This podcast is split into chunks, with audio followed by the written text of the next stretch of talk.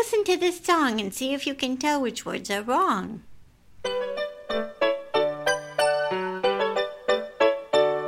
If you give a mouse a cookie, give a mouse a cookie, he's gonna ask for a glass of lemonade.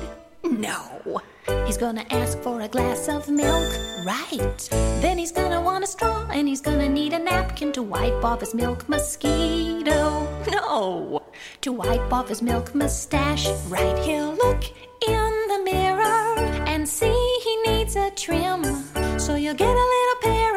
mittens for him. No, you'll get a little pair of scissors for him, right? It's gonna make a mess, which he'll clean up more or less. He'll be tired and he'll wanna take a bus. No, he'll be tired and he'll wanna take a nap. Right.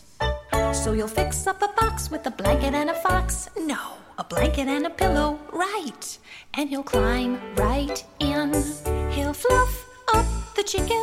No, he'll fluff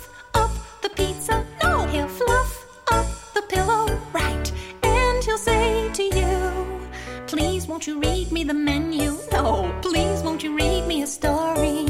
Right.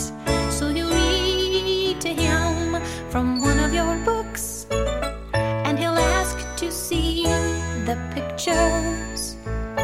But when he looks at the pictures, he'll want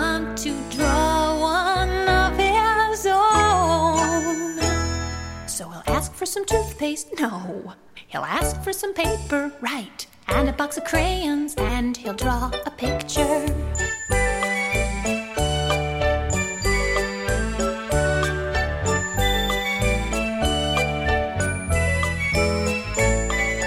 When the picture's done, he'll sign his little name and he'll want to hang it on your doghouse. No, your refrigerator, right? When he sees your refrigerator,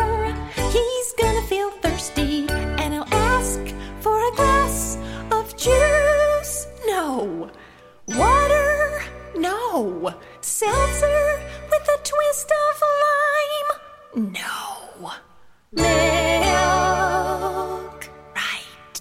Chances are, when he gets that glass of milk, he's gonna want a cookie to go with it. Gonna want a cookie to go with it.